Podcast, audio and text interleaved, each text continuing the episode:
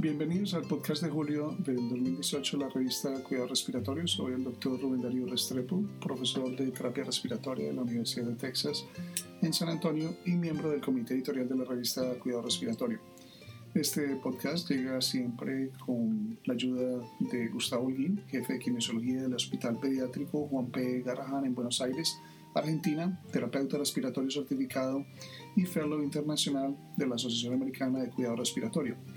Igualmente agradecemos a nuestro amigo Rodrigo Mejeria, terapeuta respiratorio certificado de la Unidad de Paciente Crítico Pediatría de la Universidad Católica de Chile y finalmente a Diana Marcela Restrepo Serrato, terapeuta respiratorio certificada de la Universidad Santiago de Cali y profesora de laboratorio del programa Terapia Respiratoria de St. Philip's College.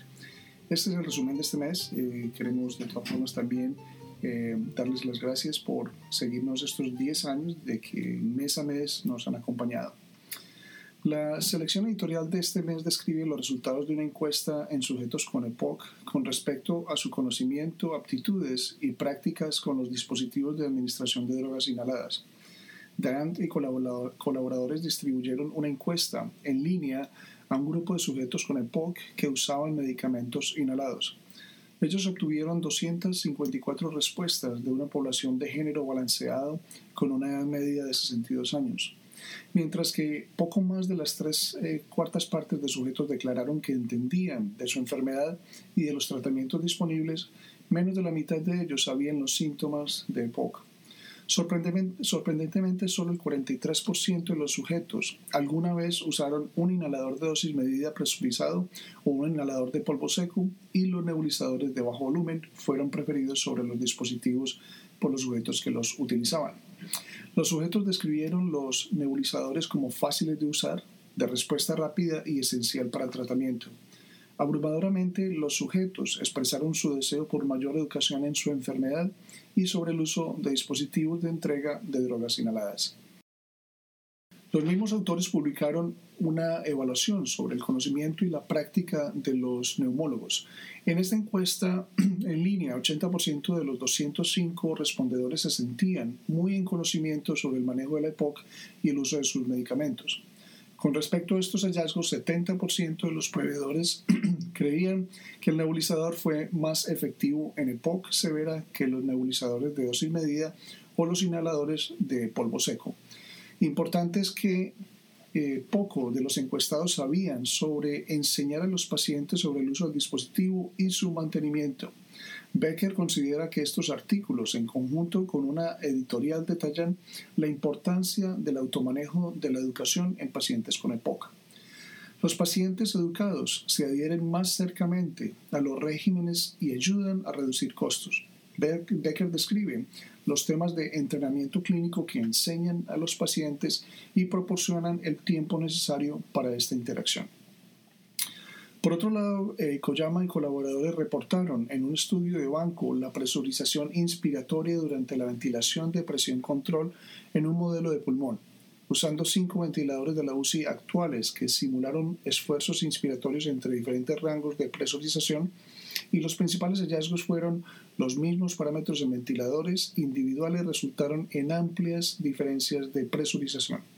Esto tiene implicaciones cuando se decide en los parámetros para reducir el trabajo respiratorio. Chadburn apunta en su editorial describiendo los errores de los estudios de modelo de pulmón y describiendo los estudios que pueden realmente decirnos sobre el desempeño de estos dispositivos. Agarwal y otros evaluaron los puntajes de satisfacción de paciente en sujetos asmáticos usuarios de inhalador de dosis medida e inhalador de dosis seca. En su análisis, los sujetos que usaron inhalador de dosis medida tuvieron una mejor adherencia al tratamiento y puntajes de satisfacción comparados a los usuarios de inhalador de dosis seca. Dados los dos primeros artículos en esta publicación, los lectores deberían considerar la educación que, con los nuevos dispositivos de inhalación de polvo seco que podrían explicar estas diferencias. Los sistemas de disparo de los ventiladores se han vuelto exquisitamente sensibles a los cambios con la tecnología. De hecho, hay un número interesante de reportes de disparo de origen cardíaco en pacientes arneicos. Glauco y colaboradores describen una evaluación del disparo mientras modelan las oscilaciones cardíacas en la onda de presión de la vía aérea. Este estudio demuestra la sofisticación de los modelos pulmonares actuales y el rango de problemas que pueden simularse. Demuestran que el disparo más óptimo no es el más sensible, sino una configuración que evita el autogatillaje mientras se mantiene una respuesta de disparo apropiada. Los sistemas de ultrasonido pulmonar portátil eh, para ser usados al lado de la cama del paciente han sido promocionados como un método de monitoreo y evaluación de la función respiratoria en un amplio rango de condiciones. Antonio y colaboradores describen en un estudio de dos años de uso de ultrasonido previo a una prueba de ventilación espontánea.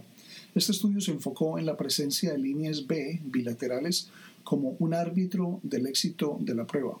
En 250 pruebas no se encontró que el uso del ultrasonido de línea B predijera el éxito de la prueba. Ultrasonido entrega una gran cantidad de datos y estudios futuros deberían incluir esta información en la toma de decisiones relacionadas con la interrupción del uso de la ventilación mecánica.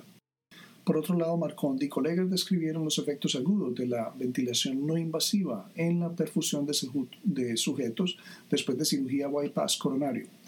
Ellos compararon la presión de oxígeno venoso central y el láctico en 100 sujetos intraoperatoriamente durante la ventilación mecánica invasiva en la UCI después de la extubación y después de una hora de ventilación no invasiva.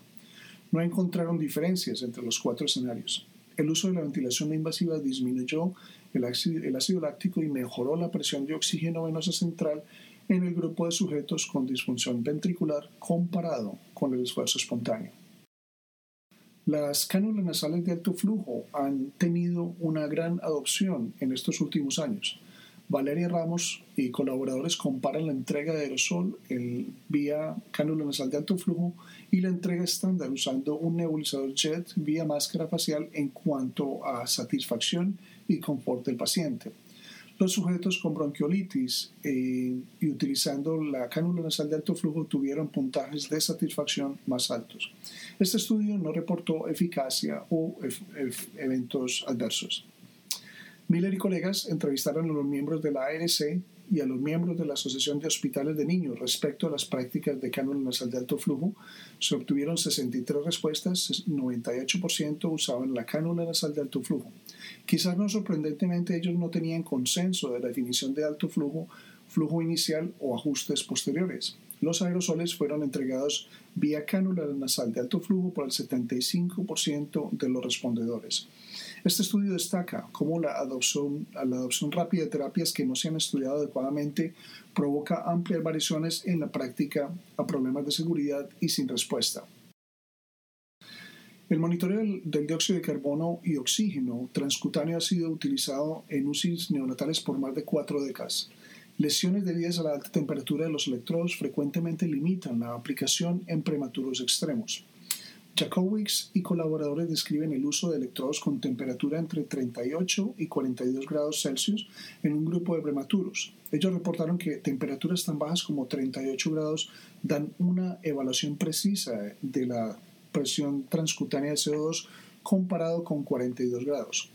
La medición transcutánea de oxígeno tendió a ser limitada por la PO2, pero no la predijo de manera precisa. Lambert y colegas realizaron una revisión retrospectiva de la correlación entre el CO2 transcutáneo y los valores de CO obtenidos por gases en, sangre arterial, ABG, y gases en sangre capilar, CBG. En 912 mediciones pareadas de 34 sujetos, ellos encontraron que la comparación de CBG mostró menor variación y una correlación un poco más baja con el CO2 transcutáneo que con los gases arteriales. Después de considerar las mediciones en serie por sujeto, los amplios límites de concordancia y la mala reproductibilidad, los autores sugieren que confiar más en las lecturas de transcutáneo CO2 para predecir el CO2 es cuestionable. El cigarrillo electrónico se ha promocionado como una alternativa a los cigarrillos tradicionales, quizás incluso para la cesación del hábito tabáquico, mientras otros han advertido que los cigarrillos electrónicos pueden ser una puerta de entrada igualmente peligrosos que el tabaquismo tradicional. Martinezek y colaboradores encuestaron a estudiantes de pregrado sobre uso y actitudes al uso de ellos. De 508 respondedores, aproximadamente la mitad usaron cigarrillos electrónicos. Ellos percibían que son menos peligrosos que los tradicionales, pero estos rara vez se usaban como una herramienta para dejar de fumar. Estos hallazgos demuestran que los cigarrillos electrónicos son principalmente una fuente secundaria de tabaco para los usuarios del politabaco. Por otro lado, Meneses y colaboradores nos entregan una revisión sistemática de las intervenciones que llevan a mejorar la función respiratoria después del infarto cerebral. Ellos identificaron que cinco intervenciones mejoran esta función. Reportan que el entrenamiento de la fuerza respiratoria es efectiva para mejorar la fuerza inspiratoria y expiratoria, función pulmonar, disnea y actividad. La revisión falló en demostrar la eficacia de ejercicios aeróbicos, respiratorios o posturales o la estimulación eléctrica en la función, en la función respiratoria. Con esto los esperamos el próximo mes. Para recibir el contenido tanto de esta edición de la revista como de las pasadas, visite nuestra página web www.rsjournal.com y allí podrá suscribirse para recibir los podcasts de las próximas ediciones.